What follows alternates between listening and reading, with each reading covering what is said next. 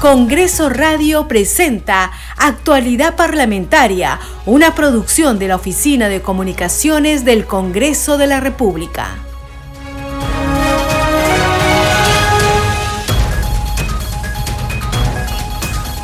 ¿Cómo están? Bienvenidos a su programa Actualidad Parlamentaria. Les saluda Carlos Alvarado y estos son los titulares de hoy 12 de enero del 2023. El Pleno del Congreso de la República sesionará esta mañana y tendrá como primer tema la reconsideración a la votación que archivó la inhabilitación por 10 años para el ejercicio de la función pública al congresista Freddy Díaz Monago.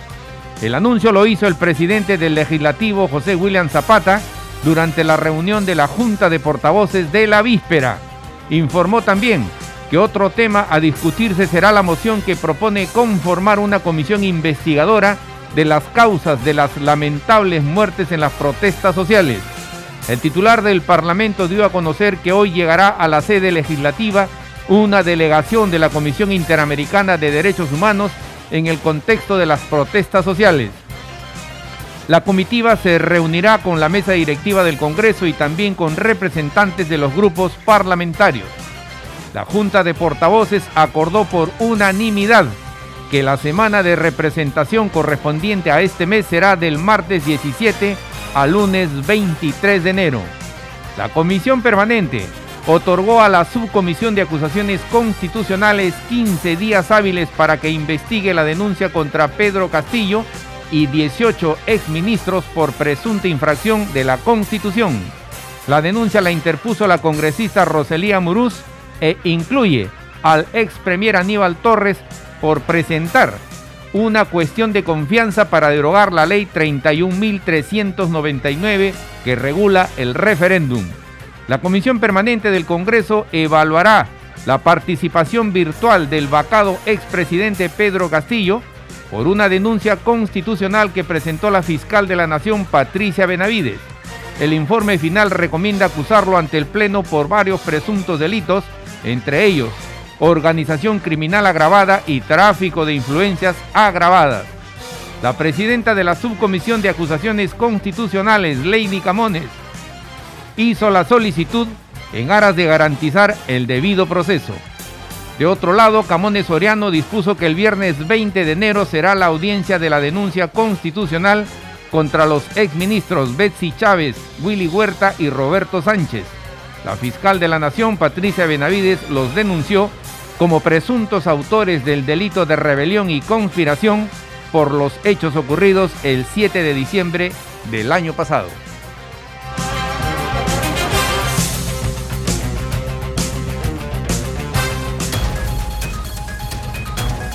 Desarrollamos noticias en actualidad parlamentaria.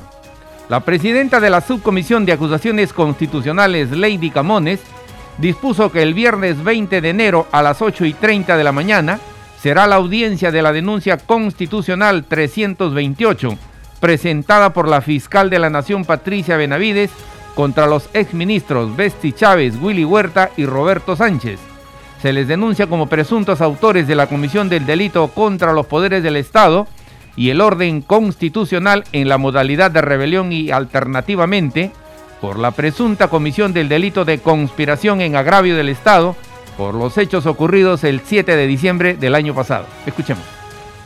Se ha recibido con fecha 6 de enero del 2023 el informe de determinación de hechos y pertinencia de pruebas elaborado por el delegado congresista señor Wilson Soto Palacios respecto de la denuncia constitucional 328 presentada por la señora fiscal de la Nación Liz Patricia Benavides Vargas contra los exministros señora Betsy Betzabet Chávez Chino, señor Willy Arturo Huertas Oliva y el señor Roberto Helbert Sánchez Palomino, como presuntos autores de la comisión del delito contra los poderes del Estado y el orden constitucional en la modalidad de rebelión, tipificado en el artículo 346 del Código Penal en agravio del Estado y alternativamente por la presunta comisión del delito contra los poderes del Estado y el orden constitucional en la modalidad de conspiración, tipificado en el artículo 349 del Código Penal. en agravio del Estado. El referido informe fue presentado con oficio 1149-2023-WSP-CR, ingresando a la subcomisión de acusaciones mediante registro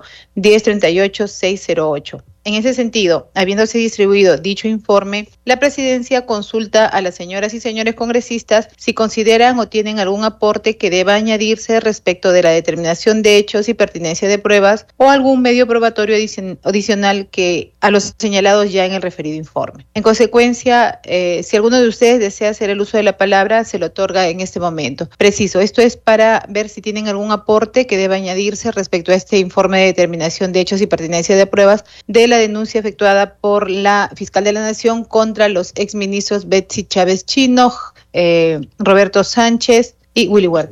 Bueno, no existiendo intervenciones ni aportes, vamos a pasar a dar fecha para la audiencia de, conformidad con el artículo 89, literal D2 del reglamento del Congreso de la República. En ese sentido, la presidencia dispone la realización de la audiencia para el día viernes 20 de enero de 2023 a las 8 y 30 de la mañana. Si no hubiera objeción en la fecha y hora para la audiencia, se dará por aprobada. Ha sido aprobada. En otro momento, la presidenta de la Subcomisión de Acusaciones Constitucionales invocó a sus colegas legisladores a reflexionar sobre la decisión adoptada de archivar la propuesta de inhabilitación por 10 años para el congresista Freddy Díaz Monago. Durante la sesión de ese grupo de trabajo dijo que no se debe avalar hechos vergonzosos. Escuchemos. Respecto a la votación sobre el caso del congresista Díaz Monago, efectivamente se requerían 66 votos, solamente se alcanzó 60 votos. Nosotros como subcomisión estamos este, respaldando nuestro informe y todo el procedimiento, pues que respetó el derecho al debido proceso, el derecho a la defensa.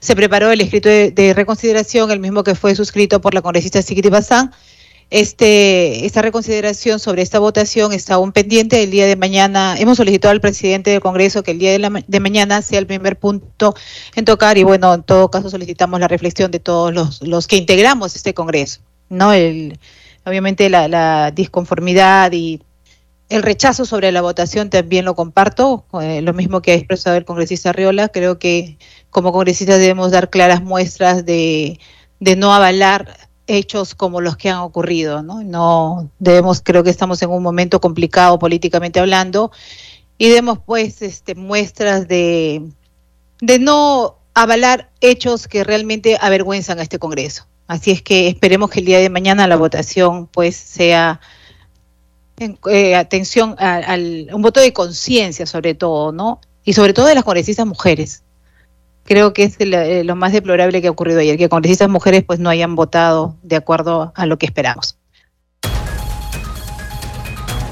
Seguimos desarrollando noticias en actualidad parlamentaria. La congresista Gladys Echaí sustentó su voto de abstención ante el Pleno del Congreso por el caso del legislador Freddy Díaz. Indicó que se debe tener seguridad cuando se habla de un delito contra la libertad individual. También mencionó que para imponer una pena grave se debe tener certeza de que los hechos sucedieron. Escuchemos. Fue sancionado con la máxima que considera el Código de Ética eh, por la conducta del congresista. Esto ya es eh, un proceso político. O sea, que porque alguien le imputa a un congresista algo que debe ser eh, determinado por la justicia ordinaria, y de si es o no culpable. Judice Congreso políticamente debe condenarlo así, de una manera inmediata, por ese solo hecho de la imputación. Entonces hay que condenar, hay que este, sancionar a todos los investigados. Sé que es un hecho grave el que se le imputa. Sé que en estos casos hay que tener un mayor cuidado, pero también sé que la justicia es un valor. Y cuando nosotros comenzamos a desequilibrar la balanza para inclinarla a favor de una parte o de otra, entonces no le hacemos un favor a las víctimas, sino por el contrario, comenzamos a debilitar lo que queremos defender. Porque vamos a decir, hemos pasado del defecto al exceso y entonces se van a comenzar a poner límites a todo. constitucional que se le presume al... Mire, hay que tener seguridad cuando hablamos de un delito contra la libertad individual, ¿no? pues las penas son muy graves, muy graves. Y para imponer una pena grave hay que tener certeza de que los hechos se dieron. Si una duda existe, algo elemental en justicia. Entonces ahora tenemos dos versiones contradictorias. Hay una pericia psicológica de medicina legal no evaluada por la subcomisión, hay una pericia de parte psicológica evaluada por la comisión. Son dos pericias.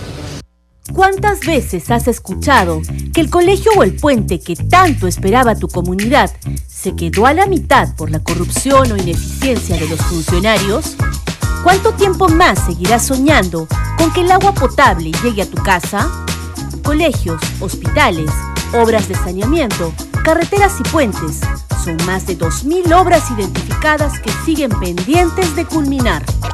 El Congreso de la República identificó este problema y aprobó la ley que garantiza la reactivación de obras públicas paralizadas, dando la base legal que permite destrabar los proyectos que tanto estabas esperando en tu comunidad, sin dejar de lado las sanciones a los actos de corrupción o ineficiencia. Ahora las autoridades del Poder Ejecutivo deben cumplir con priorizar y dar viabilidad a las obras que tengan por lo menos el 50% de avance. Reclama a tus autoridades locales y regionales la ejecución de esta importante ley. El Congreso hace leyes para ti.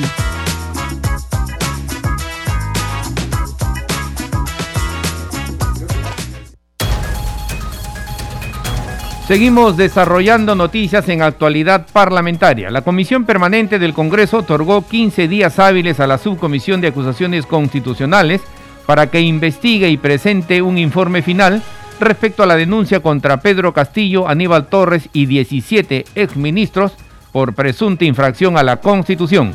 La denuncia fue presentada por la congresista Roselía Muruz de Avanza País. Esta fue motivada luego que Aníbal Torres, como jefe de gabinete, presentara una cuestión de confianza en noviembre pasado contra la ley que regula el referéndum en materia de reformas constitucionales. Escuchemos. Denuncia constitucional 326 declara admitir a trámite por procedente al haber cumplido los requisitos y criterios exigidos en el artículo 89 literales A y C del reglamento del Congreso de la República, interpuesta por la congresista señora Jessica Roselí Amorus Dulanto contra las personas y en los extremos que se precisan a continuación. Primero, uno, el señor Pedro Castillo Terrones en su condición de presidente de la República en el extremo de la presunta infracción de los artículos 38 y el numeral 1 del artículo 118 de la Constitución. Dos, el señor Aníbal Torres Vázquez en su condición de expresidente del Consejo de Ministros, el señor Daniel Hugo Barragán Coloma en su condición de ministro de Defensa, el señor Willy Arturo Huerta Olivas, en su condición de ministro del Interior, el señor Félix Inocente Chero Medina, en su condición de ministro de Justicia y Derechos Humanos, el señor César Rodrigo Landa Arroyo, en su condición de ministro de Relaciones Exteriores, el señor Cur Johnny Burneo Farfán, en su condición de ministro de Economía y Finanzas, el señor Rosendo Leoncio Serna Román, en su condición de ministro de Educación, la señora Jenny Patricia Ocampo Escalante en su condición de exministro de Desarrollo Agrario y Riego, el señor Alejandro Antonio Sala Segarra en su condición de ministro de Trabajo y Promoción del Empleo, el señor Jorge Luis Prado Palomino en su condición de exministro de la, de la Producción, el señor Roberto Helber Sánchez Palomino en su condición de ministro de Comercio Exterior y Turismo, Latino Ábalos en su condición de ministra de Salud, el señor Wilber Gabriel Rosas Beltrán en su condición de ministro del Ambiente y la señora Bexi Bexabe Chávez Chino en su condición de exministra de Cultura por la presunta infracción del artículo 38 de la Constitución disponiendo su elevación a la comisión permanente. Segundo, disponer la acumulación. En aplicación del primer y segundo párrafos del inciso D del artículo 89 del reglamento del Congreso, la presidencia propone otorgar un plazo de hasta 15 días hábiles para la subcomisión de acusaciones constitucionales realice la investigación y presente su informe final respecto al extremo que declara la procedencia de la enuncia constitucional 326. Votación nominal. Han votado a favor 19 congresistas, 6 en contra y 2 abstenciones. En consecuencia, se acuerda conceder un plazo de 15 días hábiles a la subcomisión y de conformidad con el inciso C del artículo 89 del reglamento de la República, pasa al archivo el extremo que declara la improcedencia. Asimismo, de no haber oposición por parte de los señores congresistas, se dará por acordada la acumulación propuesta en el informe de la subcomisión respecto a las denuncias constitucionales 326, 318, 320, 322, 324 y 325. Ha sido acordada la acumulación. Seguimos desarrollando noticias en actualidad parlamentaria. La presidenta de la Comisión de Acusaciones Constitucionales, Lady Camones, solicitó se vuelva a citar al expresidente Pedro Castillo y al exministro de Transportes Juan Silva fue ante la comisión permanente donde se iba a discutir el informe final de la denuncia constitucional presentada por la fiscal de la Nación Patricia Benavides, que acusa a Castillo Terrones como presunto cabecilla de una organización criminal y tráfico de influencias agravado. Sobre el tema, el titular del Parlamento, José Williams, manifestó que en una próxima reunión de la permanente se tomará la decisión. Escuchemos. Señor presidente, quería eh, dejar constancia de que he tomado conocimiento, bueno, nosotros como subcomisión, de que viene circulando a través de algunos grupos de WhatsApp una carta presuntamente suscrita por el abogado del expresidente Castillo y aparentemente suscrita, o supuestamente también suscrita por él, en el cual indican que en aras de garantizar el derecho a la defensa resulta necesario el traslado de su patrocinado Pedro Castillo al hemiciclo o al lugar en el que se vaya a realizar la sesión. Ese documento quiero dejar este, constancia que no ha ingresado a través de la mesa de partes de la Subcomisión de Acusaciones Constitucionales y habiendo hecho averiguaciones nos indican que tampoco ha ingresado en eh, mesa de partes del Congreso. Entonces es un documento no reconocido, no ingresado formalmente y en consecuencia se tiene por no, no presentado. Señor presidente, yo quiero solicitar, eh, sin que esto eh, genere precedentes, que se, nuevamente se, solicite la notificación tanto al expresidente de la República como al ex ministro, puesto que ellos dos han sido quienes no han presentado descargo. Entonces, en aras de eh, garantizar nuevamente el derecho a la defensa y al debido proceso, solicito a su presidencia se notifique nuevamente solicitándoles la presencia en la sesión tanto del de, eh, exministro este, Silva como del expresidente, para quien solicito verbalmente que su asistencia sea a través de los mecanismos tecnológicos, a través de repente del Microsoft Teams, y que no necesariamente sea trasladado aquí al, hemiciclo. Sería importante que nosotros aprobáramos que la participación del expresidente Pedro Castillo sea a través de los medios virtuales. Lo pongo a consideración de su presidencia. Muchas gracias. Bien, de acuerdo, congresista, se notificará y también se hará conocer en una siguiente reunión de la comisión permanente. ¿Tienes temor de que la roya amarilla u otra peste dañen tus sembríos de café y que tu inversión no cumpla con las expectativas que tienes? ¿O que fuertes lluvias provoquen una inundación y arrasen con tus tierras de cultivo? El Congreso de la República se ha preocupado por la economía familiar y seguridad alimentaria de las familias agricultoras como la tuya y ha creado la Ley 31.371, con el fin de que se priorice el acceso a un seguro agrario para proteger tus actividades y sobre todo la inversión y el esfuerzo de tu trabajo. El Congreso hace leyes para ti.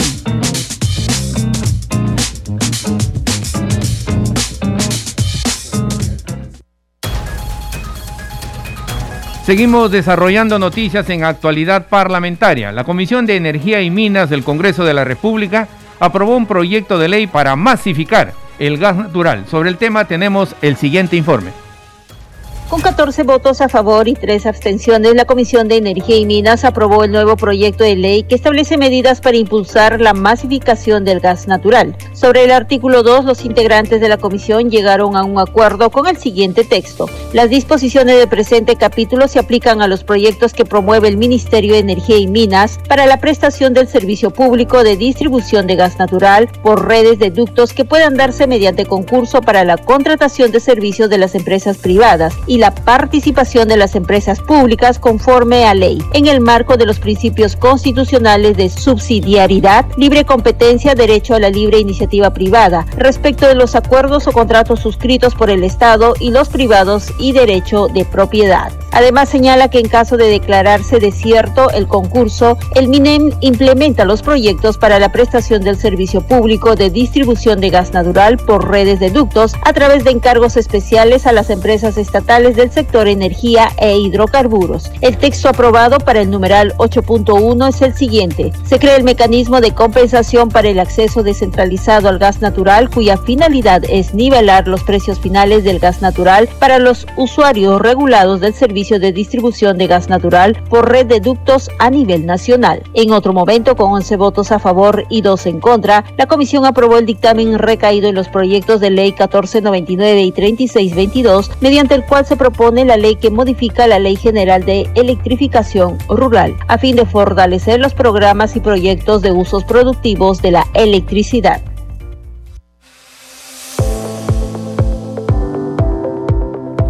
Y a esta hora vamos a conocer qué escriben los congresistas en las redes sociales. Tomamos contacto para ello con nuestra colega Perla Villanueva. Perla, ¿qué tal? Adelante.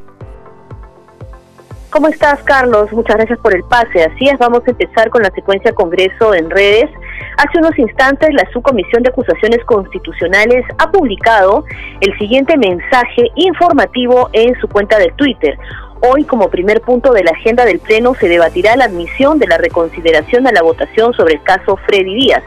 Al ser una infracción constitucional, la sanción requiere del voto de los dos tercios de los congresistas habilitados, es decir, 66 votos, para ser aprobada. Y a continuación, Carlos, se comparte un video de más o menos un minuto en donde se informa que el número de congresistas habilitados para votar en la acusación constitucional contra Freddy Díaz, según el reglamento del Congreso de la República, es el siguiente.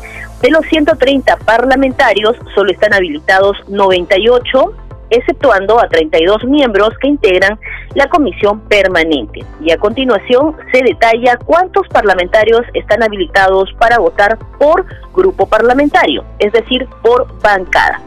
Seguimos, Carlos, con otra publicación también en el Twitter del Congreso del Perú. Con 19 votos a favor, la comisión permanente otorgó 15 días hábiles para que la subcomisión presente el informe final de la denuncia constitucional 326 admitida a trámite por procedente contra el expresidente Pedro Castillo y los exministros por presunta infracción de la Constitución. Y esto es en referencia a lo sucedido en la víspera, Carlos. Tenemos la siguiente publicación que también es de la cuenta en Twitter del Congreso del Perú la Subcomisión de Acusaciones Constitucionales dispuso que este viernes 20 de enero a las 8 y media de la mañana será la audiencia de la denuncia constitucional 328 contra los exministros Betsy Chávez, Willy Huerta y Roberto Sánchez. Y por último, Carlos, queremos compartir también el tuit de la Comisión de Vivienda y Construcción, en el que se informa que bajo la modalidad de obras por impuestos se ejecutarán 20 proyectos de agua y saneamiento con una inversión de 983 millones de soles que van a beneficiar a más de 223 mil pobladores de 15 regiones del país donde aún no tienen acceso a servicios básicos de calidad y utiliza el hashtag agua para todos. Hasta aquí algunas de las publicaciones en el Twitter. Carlos, adelante contigo en Mesa de Conducción. Gracias, Perla. Nuestra colega Perla Villanueva con el segmento Congreso en redes. Seguimos desarrollando noticias en actualidad parlamentaria. La Comisión de Comercio Exterior aprobó un proyecto de ley para promover e impulsar la imagen del Perú a nivel nacional e internacional. Tenemos el informe de nuestra colega Susana Espinosa. Listo para el Pleno quedó la propuesta que reconoce la marca Perú como instrumento fundamental a fin de promover y fortalecer la imagen del país, decisión que fue adoptada por la Comisión de Comercio Exterior y Turismo. Debate y aprobación del predictamen recaído en el proyecto de ley 3279-2022-CR, ley que reconoce a la marca País Perú como instrumento fundamental para promover y fortalecer la imagen del Perú. Según alcance de la proyectada norma, se trata de promover el desarrollo de estudios, investigaciones, campañas, eventos y actividades a nivel nacional e internacional para fortalecer la imagen y la marca país, incluyendo componentes de innovación y desarrollo tecnológico cuando corresponda, así como el diseño, elaboración y gestión del material necesario para su difusión. Estamos apoyando a esos peruanos emprendedores que están en el exterior, que con muchos sacrificios se alejan de la patria para desarrollar actividades, dejando muchos de ellos dignamente el nombre de nuestra patria. Joyeros, artesanos, emprendedores de restaurantes, y demás tipos de comercios de artículos peruanos se van a ver beneficiados en el mundo. En la sesión también se supo que al posicionar la marca país se identificará todo el potencial del Perú en materia histórica, cultural, geográfica, gastronómica, artística, deportiva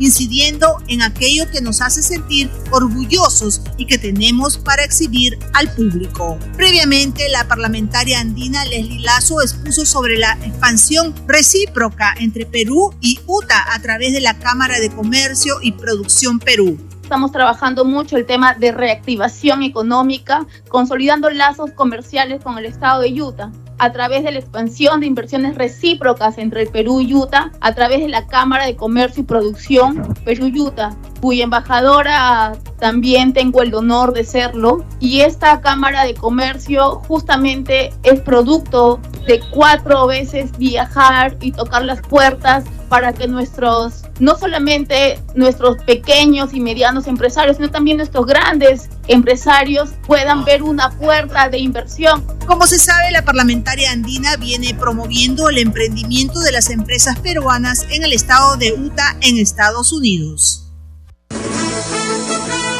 Este programa se escucha en las regiones del país gracias a las siguientes emisoras.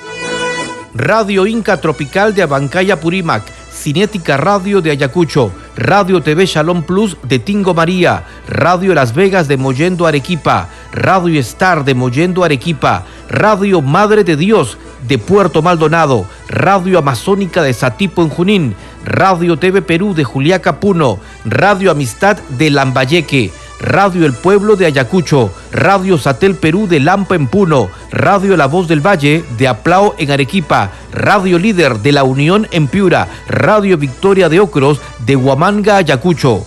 Estos son los titulares de cierre.